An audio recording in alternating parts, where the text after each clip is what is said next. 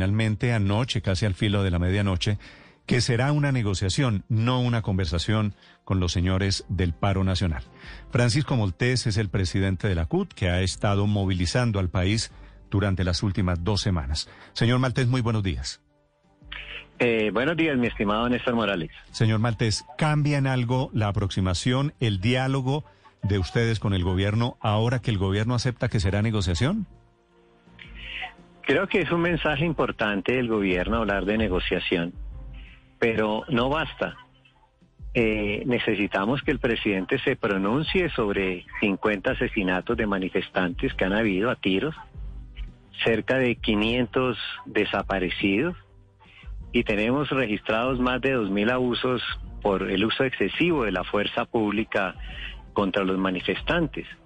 Le hemos solicitado al presidente que él como comandante en jefe de las Fuerzas Armadas haga un pronunciamiento para que pare la masacre, para que pare los tiros de la policía y de civiles contra los manifestantes y se garantice la protesta. Creo que es una condición sine qua non porque no podemos estar en una mesa mientras le están echando tiros a la gente. Hmm. Y eso significa que ya las peticiones alrededor del paro son en temas de seguridad y de orden público, no necesariamente, señor Maltés, en temas sociales. No, el pliego de emergencia sigue en, en, la mesa como se lo planteamos ayer al gobierno. Por supuesto que insistimos en la renta básica, en la matrícula cero, pero es inconcebible lo que está pasando, que hemos visto, que personas de civil en algunas ocasiones, amparados por la policía, estén disparando. Creo que eso no tiene representación ante los ojos del mundo. Esta situación que estamos viviendo es propio de una dictadura. Y sobre eso tiene que pronunciarse el presidente, que es el comandante de las fuerzas militares. ¿Y qué esperarían ustedes que en ese tema hiciera el presidente o hiciera el gobierno, señor Maltés? Le hemos solicitado ayer, eh, estimado Néstor, al presidente. Señor presidente, haga un pronunciamiento en el cual usted condena la masacre y llama que eso pare. Digamos que pare la masacre. Y segundo, garantice la protesta social. Y tercero, le hemos dicho, perdón, le hemos dicho, señor presidente, vamos, el comité de paro y usted a Cali a escuchar qué dicen los ciudadanos, cuáles son sus exigencias, porque esos son mensajes que contribuyen a generar espacios de confianza que es lo que en este momento hay dificultades. Mm. Señor Maltés, ¿el gobierno, usted cree, va a reconocer que aquí estamos en una dictadura o que hay una masacre o que hay un régimen de barbarie? Las cifras lo dicen.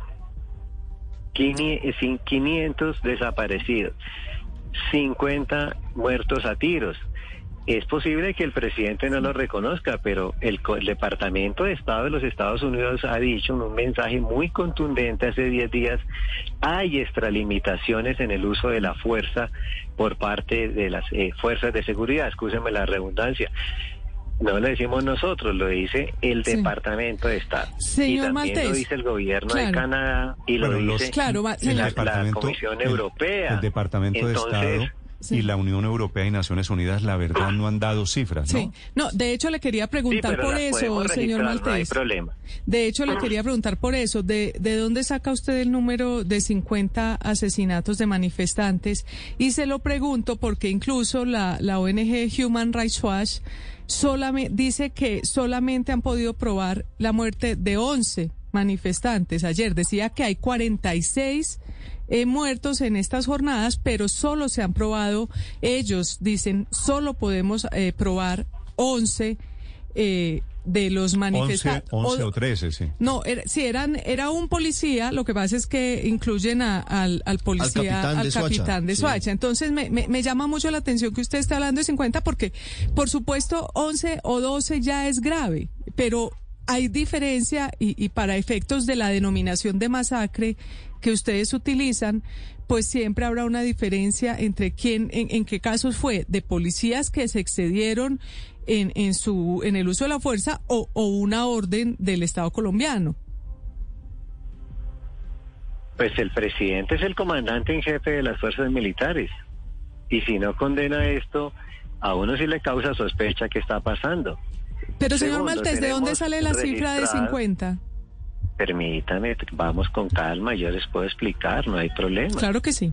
Tenemos unas cifras de Indepaz con nombres, que se las podemos suministrar con nombres de personas que han sido asesinados. Tenemos los datos de por regiones de desaparecidos y también registrados las denuncias sobre extralimitación de las fuerzas eh, por las fuerzas militares en el uso de su de, del poder que ejercen.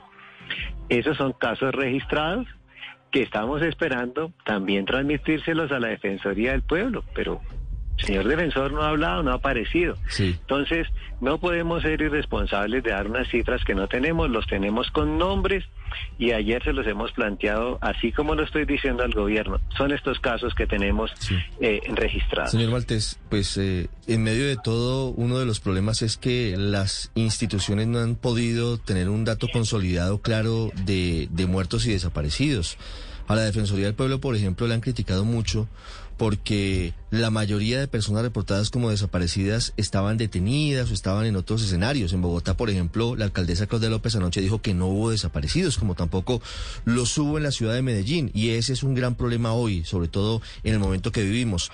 ¿Qué les dijo el presidente Duque sobre la petición que ustedes le hicieron? ¿Está dispuesto a cumplirla o dijo que eso no es negociable?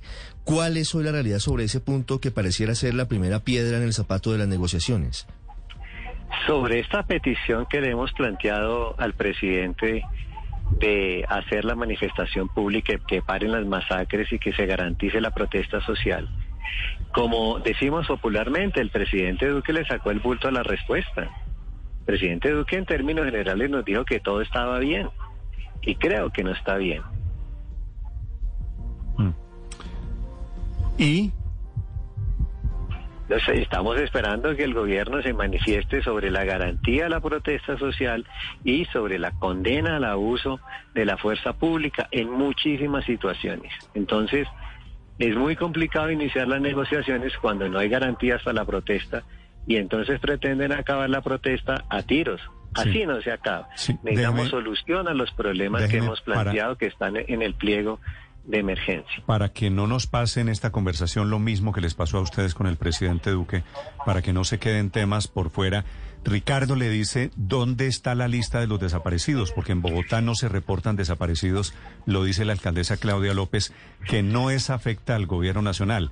Esa lista que ustedes tienen de 500 desaparecidos, ¿ya la corroboraron, ya confirmaron que no es personas, no son gentes que estaban detenidas, por ejemplo? El problema es que si usted está detenido y no está registrado en las entidades, en las, en, el, en los libros, que, en, en las listas que se llevan por parte de las autoridades competentes, porque a uno cuando le detienen hay una lista donde usted lo meten en un computador y dicen Francisco Maltés, cédula tal, está aquí. Si usted no aparece en esas listas, que deben de ser de público conocimiento, usted está desaparecido y no sé de dónde saca los datos la alcaldesa y por supuesto Señor, señor Maltés. Francisco, Francisco Maltés es el presidente de la CUT contándonos. Señor, Maltés, ¿me escucha? Señor, sí, señor. ¿Qué le hizo al teléfono? No, no, aquí estoy. Aquí, aquí, dele. Mire, señor Maltés. Aquí estoy. Siga, siga su respuesta entonces, perdóneme, Ricardo, que termine el señor Maltés. No, no, perdón que nos perdimos por mi bueno, no, yo quería preguntarle, señor Maltés, ¿esos 500 desaparecidos son cifra de quién? ¿De ustedes, de Indepaz o de la Defensoría del Pueblo? Porque la Defensoría del Pueblo ha venido depurando ese dato, comenzó con una cifra muy grande y muy inquietante, pero comenzaron a aparecer los desaparecidos, que realmente estaban detenidos o no había sido registrado que estaban quizás lesionados y terminó, realmente todavía no tenemos la cifra definitiva, pero es mucho menor que ese dato que usted nos entrega. Esa cifra de 500 desaparecidos hoy, ¿de quién es? ¿Cuál es la fuente? Estos son datos cruzados de varias ONGs que trabajan el tema de derechos humanos en Colombia. Entonces aquí hay una red de defensores de derechos humanos que viene cruzando todos los datos que se están dando en las regiones. Sí, pero, pero cruzar, datos, regiones. cruzar datos es diferente a sumar datos de diferentes ONGs. No, no, no. Cada uno tiene un cuando Digo, Cuando digo cruzar datos es que se, una ONG dice aquí hay 13 desaparecidos y otra ONG comienza a corroborar si es cierto o no. Y cuando digo que se cruzan es más bien que se verifican entre ellas para dar un resultado. Entonces la sumatoria de los datos que tenemos de las regiones es esa. Puede que hoy sea menos o más, porque evidentemente eh, se están dando cambios todos los días. Mm. Pero esa es la cifra que tenemos de todas las eh, organizaciones de derechos humanos eh, que están apoyando que no pase lo que está pasando. Señor Maltés.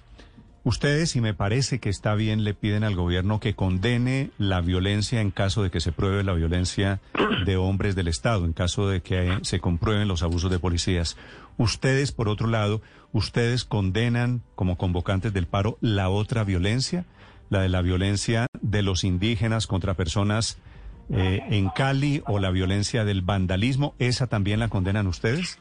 La condenamos todas las formas de violencia que se den ¿De esa tienen cifras? buenas para la sociedad. ¿De la otra violencia tienen las mismas cifras? ¿En esa se han preocupado por ver qué dicen las ONGs?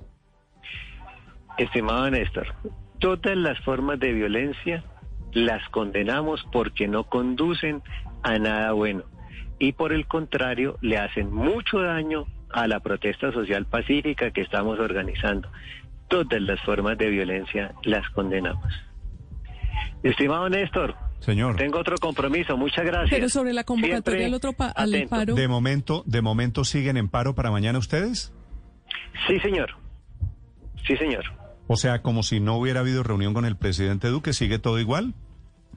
Sigue todo igual porque no hemos encontrado la voluntad política del gobierno de hacer unas declaraciones que condenen las masacres y garanticen el cumplimiento de la Constitución, que es el derecho. Señor Maltés, porque es que eh, Claudia López, no sé si usted alcanzó a ver a la alcaldesa Claudia López ayer y los tildaba irresponsables tanto a ustedes como al gobierno nacional y los responsabilizaba de lo que podría ser muerte masiva producto del COVID, del aumento de los contagios eh, que producen las aglomeraciones.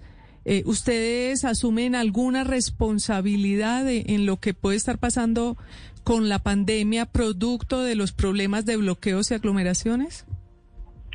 La responsabilidad de lo que está pasando hoy es del presidente Duque.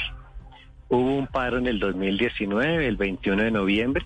Le presentamos un pliego con las mismas exigencias que hay hoy y el gobierno se negó a negociar le presentamos un pliego en No son las mismas porque la, ustedes presentaron ahora fue la reforma tributaria, que ya se cayó y que ya renunció el ministro y ustedes no, no, no han suspendido el paro. Ese fue la bandera de este paro, según entendimos escúcheme, todos. Escúcheme, son las mismas. Están radicadas en la presidencia de la República desde junio del 2020. Renta básica, matrícula cero, no más privatizaciones, son las mismas. Se las presentamos en noviembre del 2019, en junio del 2020, y el gobierno nos llama un año después y no nos da respuestas concretas.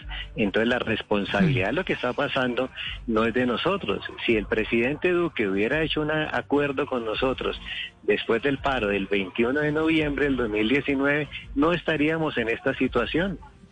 Señor Maltés, de hecho, y entrando un poco en materia, en cuanto a los puntos del pliego de emergencia, hay uno en particular que me llama muchísimo la atención y es el de una renta básica de por lo menos un salario mínimo legal mensual, un punto que solito vale 74 billones de pesos, es decir, como cuatro o cinco reformas tributarias, solamente ese punto. ¿Son ustedes conscientes de que ese punto en particular es fiscalmente inviable?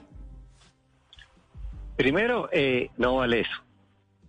El tema de la renta básica puede valer 30 billones de pesos y aquí hay fuentes de financiamiento y es la medida más eficaz para que 17 millones de personas no se acuesten con hambre en Colombia. Es la medida más eficaz para disminuir la pobreza que por responsabilidad de este gobierno ya está en 21 millones de personas. Entonces el gobierno tiene que elegir entre ampliar la chequera y que la gente se muera de hambre. El gobierno tiene que elegir entre cumplirle a la banca internacional y que la gente se muera de hambre. Esos son dilemas que tienen que solucionar los gobiernos cumpliendo la constitución política que es garantizar la vida de los ciudadanos. Y para eso ha dicho las Naciones Unidas en los Objetivos de Desarrollo Sostenible que este gobierno dijo que estar de acuerdo a que se cumplan, porque todo no puede quedar en el papel. Eh, me excusan, eh, quisiera seguir en este intercambio de opiniones, pero tengo otro compromiso, estimado Néstor Morales. Señor Maltés, gracias. Muy amables, muchas gracias. Adiós. Un saludo, Francisco Maltés, presidente de la Central Unitaria de Trabajadores, convocando, mantienen viva la orden del paro para mañana miércoles.